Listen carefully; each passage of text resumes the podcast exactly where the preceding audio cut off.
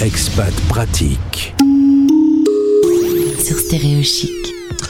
Allez hop, direction la Thaïlande où il fait actuellement 31 degrés. On est sur euh, l'île des Tortues. Il paraît que c'est le paradis pour les plongeurs. Je vais vous faire un peu rêver. On y retrouve en direct Christophe. Christophe, bonjour. Bonjour Gauthier. Merci d'être avec nous ce midi en direct. C'est la fin d'après-midi pour toi. Euh, si tu le veux bien, explique-nous un tout petit peu ce qui t'a amené il y a 12 ans à t'installer euh, en Thaïlande, quitter euh, Nantes et Paris où tu résidais pour un autre décor.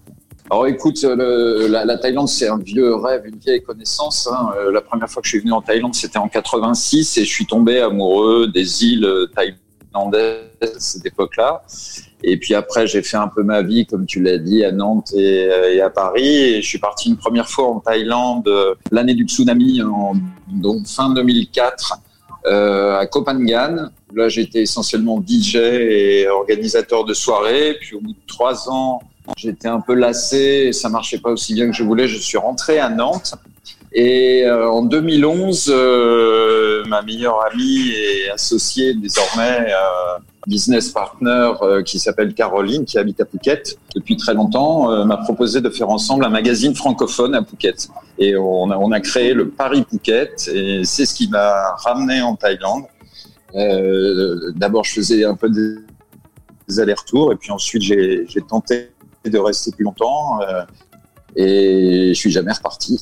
Eh ben, je peux le comprendre. Tu me disais notamment là que tu es sur euh, une île assez euh, incroyable, euh, notamment le paradis de la plongée. Tu en profites un peu justement d'aller découvrir les fonds sous-marins?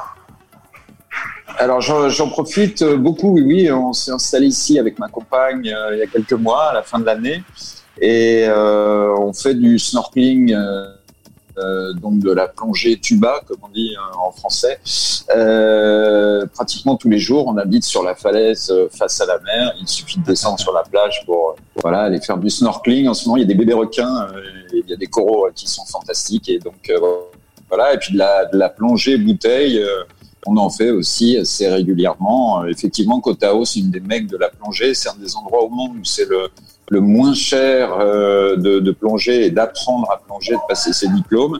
Et on bénéficie d'un nombre euh, très important de spots fantastiques avec des, des magnifiques coraux, euh, sachant que les, la moitié des coraux dans le monde ont disparu dans, dans, les dernières décennies. On a la chance d'avoir encore euh, des coraux magnifiques et énormément de poissons exotiques et puis pouvoir plonger avec des requins, avec des tortues en particulier à Kotao. Effectivement, il y en a beaucoup moins qu'il y a, qu'il y a quelques dizaines d'années là aussi, mais enfin, euh, si, euh, si on sait où les trouver, on peut avoir le plaisir de danser dans l'eau avec les tortues. C'est vraiment fantastique. Ça fait rêver Christophe. En 2016, tu as lancé Latitude Magazine, l'art de vivre en Thaïlande. Il y a eu 17 numéros en français et en anglais. Tu étais le rédacteur en chef. Oui, juste quelques mots. Bah, donc, on a fait pendant, pendant quelques années ce magazine qui s'appelait Paris Phuket, qui s'est appelé Paris Bangkok après, qui était un magazine purement francophone. Et puis, on a eu la, la, la volonté de monter un peu en gamme et de s'internationaliser euh, encore un peu plus. Et donc, euh, on a sorti ce magazine bilingue français-anglais, Latitude, qui était distribué dans toute la Thaïlande et euh, au Cambodge. Et voilà, c'était une, une, très belle aventure. Euh, tous les deux mois, euh, sortir un magazine sur tout ce qu'il y a de fantastique à faire euh, dans, dans ce pays. on était très centré sur l'art. c'est les années où j'ai vécu à Bangkok. On avait des bureaux à Bangkok et tout ça était évidemment très excitant. Et puis est arrivé le Covid et on a pris la décision de, de suspendre le, le magazine signé alors aujourd'hui, euh, ce qui est assez étonnant, c'est que tu continues de travailler. Tu écris notamment des livres. Là, tu viens de sortir euh, la discographie idéale de Rock and Folk, le magazine de rock. Et en gros, tu fais ce métier. Tu aurais très bien pu le faire à Nantes, mais tu préfères le faire euh, au soleil, en Thaïlande. tu es à ton compte. Tu es chef d'entreprise là-bas et, et, et, tu fais ce boulot en tant qu'expat. Oui, oui, complètement. Euh, on a commencé juste avant le tsunami à travailler avec des maisons d'édition françaises, euh, en particulier les éditions La Rivière, Casa et les éditions euh, Rock and Folk, mais c'était un développement de notre activité en dehors du magazine. Et puis au moment où on a suspendu le magazine, on a switché à plein temps sur sur cette activité-là.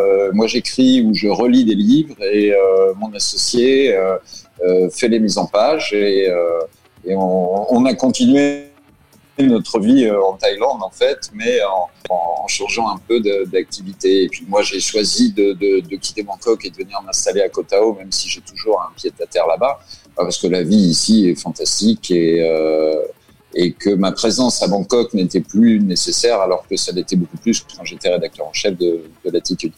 Est-ce que entreprendre euh, dans ce pays, en, Thaïlande, est-ce que c'est facile quand on est français? Est-ce qu'il y a des conditions euh, particulières? Et, et, par exemple, mais je pense que la réponse sera oui, est-ce que ça coûte moins cher d'être euh, chef d'entreprise en Thaïlande plutôt qu'en France? Oui, ça coûte beaucoup moins cher. Alors après, la euh, le, fait de vivre en Thaïlande, bon, il y a un niveau de vie euh, qui est supérieur avec la, la, même somme. Enfin, le coût de la vie est inférieur d'une manière générale. Et puis, en ce qui concerne euh, l'entrepreneuriat, c'est beaucoup plus, beaucoup plus facile. Il y a beaucoup moins de taxes. bon, cela dit, il y a quand même un certain nombre d'écueils. en tant qu'expat, il faut penser à des choses comme l'assurance maladie, par exemple, qui n'est pas euh, universelle euh, comme, euh, comme elle peut l'être chez nous. Donc il y a des frais qu'on n'a pas en France et qu'on a à l'étranger, mais enfin globalement on a quand même un meilleur niveau de vie avec le même, niveau de revenus. Et en ce qui concerne la création d'entreprise, en fait c'est relativement simple. Bon, il faut se faire aider bien sûr par euh, des lawyers ou des gens qui, qui sont un peu spécialisés euh, là-dedans et ça a un coût, mais je dirais que globalement, euh, qui veut entreprendre en Thaïlande peut le, peut le faire relativement facilement.